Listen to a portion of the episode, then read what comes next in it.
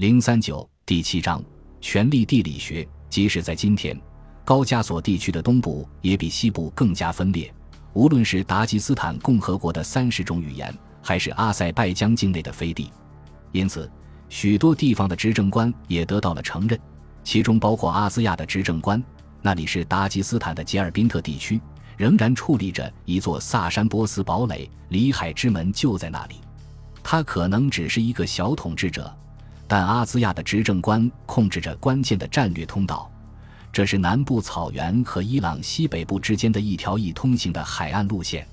除了囊括许多小的高加索统治者，名单还包括那些不与君士坦丁堡主教领导的东正教教会进行交流的基督教教会神职人员。亚美尼亚天主教主教仍然冠以亚美尼亚使徒教会领袖的头衔，不与罗马交流。位于亚美尼亚共和国的埃奇米阿金伊比利亚天主教主教。阿尔巴尼亚教会主教，随后文本中出现了一个有趣的重复，用价值两块索里迪金子而非价值一块的印章，向罗马已经受到敬礼的教皇致以更复杂的敬意。这里有一个现成的解释：礼仪之书并不是一部连贯独著的作品，而是一部由档案文件摘录的汇编。所有这些都更有价值。在这种情况下。汇编者无意中摘录了来自两个不同信件的问候语，而这两封信可能是在不同日期编辑的。在西欧，权力远没有高加索地区那么分散，即使该地区局势并没有更加稳定。随着小国家的不断形成，将要持续几个世纪的后加洛林王朝的分裂，直到十世纪还没有取得多大进展。指萨索尼亚等于萨克索尼亚等于德国东部的国王雷克斯。这个头衔远不如奥古斯都·巴斯里乌斯至瓦伊乌雷的国王，这是被称为涅姆提佐伊的土地，指高卢的国王。在1887年，巴黎和杜克的伯爵修卡佩加冕为法国国王，一个比现代法国小得多的领地，指德国国王利杜尔家族的奥托一世，他开创了自己的奥托尼亚王朝。他于公元936年在查理曼的亚琛大教堂由德国美因茨大主教加冕，明确彰显了帝国野心。上述及所有致辞的礼仪，奉圣父、圣子和圣灵之名，我们唯一的真神——君士坦丁和罗马努斯，罗马帝国的皇帝，忠于上帝、至尊敬的国王，精神上理想的兄弟。那是在罗马教会和君士坦丁堡之间宣布分裂之前，如果愿意的话，双方允许建立一种完整的精神兄弟关系。直到公元962年2月2日，在《礼仪之书》完成编纂之后，由于丑闻缠身的教皇约翰十二世非常需要保护，因此才把罗马的奥托一世冠以罗马皇帝奥古斯都的帝王称号。十天后，奥托向约翰提供了他所需要的东西。一份为教皇的领土提供安全保证的书面文件及奥托法令。皇帝迅速从罗马出发，与教皇的敌人作战，且很快大获成功。教皇约翰十二世现在开始担心他的独立了，并秘密派遣特使前往拜见仍是异教徒的马扎尔人和君士坦丁堡，要求他们与奥托作战。秘密败露了，奥托于九百六十三年十一月回到罗马。召集了一群主教，罢黜了约翰的职位。因在罗马执意加冕另一个皇帝，而对拜占庭帝国皇帝的冒犯，并没有因为教皇的重新考虑而减弱。但在972年，约翰一世其米斯西斯承认了奥托西方最强大统治者的地位。奥托令人信服地声称，从966年起，他就派他的盟友去攻击位于意大利东南部的拜占庭领地小兰哥巴迪亚。今天的卡拉布里亚和普吉里，这是在876年从阿拉伯穆斯林手中夺回的。拜占庭部队在各个地区将军的指挥下，轻易击退了这些攻击。但约翰一世正在准备对阿勒颇的汉达尼德发动大规模进攻，他不想把他的军队转移到战略意义不那么重要的意大利与奥托一世作战，他更愿意达成协议，包括建立一个王朝联盟。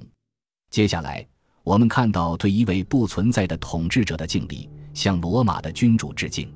编写礼仪之书时，罗马没有君主或皇帝，而在此之前的超过五百年的历史中，也未曾有过一位。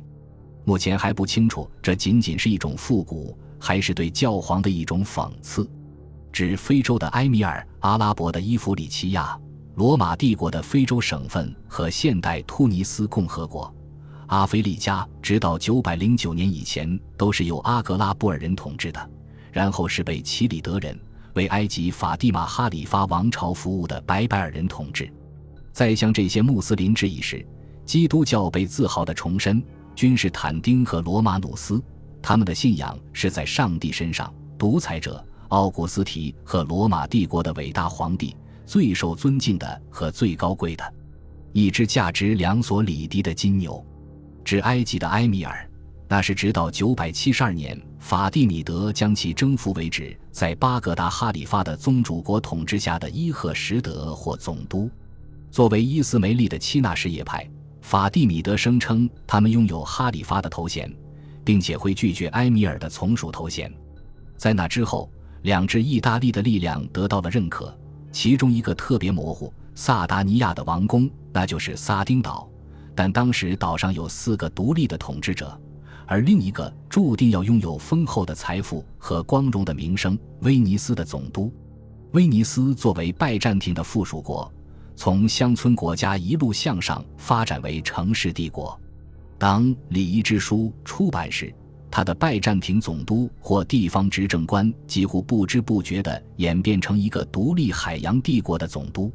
七百二十三至七百二十七年，威尼斯仍然被拜占庭帝国总督外部统治者。总督的拉文纳总部统治，接下来是第一位威尼斯人统治者乌尔苏斯，他拥有古罗马的头衔总督。随后是多米尼克、费利克斯科尼库拉和乌尔苏斯之子德斯德迪特，以及包括德斯德迪特在内的其他三个人。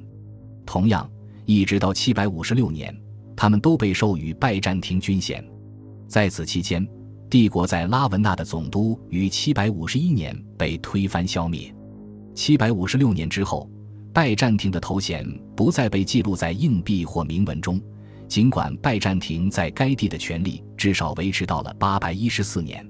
在那之后，随着其海外前哨基地和商业变得越来越重要，威尼斯的执政官们才成为一个完全独立的寡头共和国的领导人。一千二百零四年，威尼斯人在多吉恩里科丹多洛的领导下。成为攻陷君士坦丁堡的第四次十字军所集结军队的主要力量。在《礼仪之书》编撰时和编撰后的九百年里，意大利仍然是一个没有统一政府的地域名称，取而代之的是区域性的权贵，他们都是边远地区的贵族，由于土匪头目混为一体的，也有一些大城市更文明的治理者，其中一个是阿马尔菲，这是在当时而言相当大的海洋共和国。直到诺曼人于一千零七十三年将其征服前，都保持独立。因此，卡普亚、萨勒诺、阿马尔菲和盖塔的国王和那不勒斯公爵一道获得了承认。接下来是一个更有异国色彩而更强大的政权——哈扎尔汗国，至哈扎尔的可汗，一只价值三所里迪的金牛，奉圣父、圣子和圣灵之名，我们唯一的真神。君士坦丁和罗马努斯，罗马帝国的皇帝忠于上帝，像最高贵的、最著名的哈扎尔的可汗之一。在八世纪至十世纪的权力鼎盛时期，哈扎尔人以里海东北部的伏尔加地区为中心的扩张趋势，有时会在克里米亚和高加索地区与拜占庭的利益发生冲突。但哈扎尔人的汗国更经常扮演的是拜占庭帝国主要战略盟友的角色。作为盟友，哈扎尔的重要之处在于，虽然它不是与帝国直接接壤的邻国，但是其与帝国当时最大的敌人接壤，即入侵高加索和黎凡特的阿拉伯穆斯林。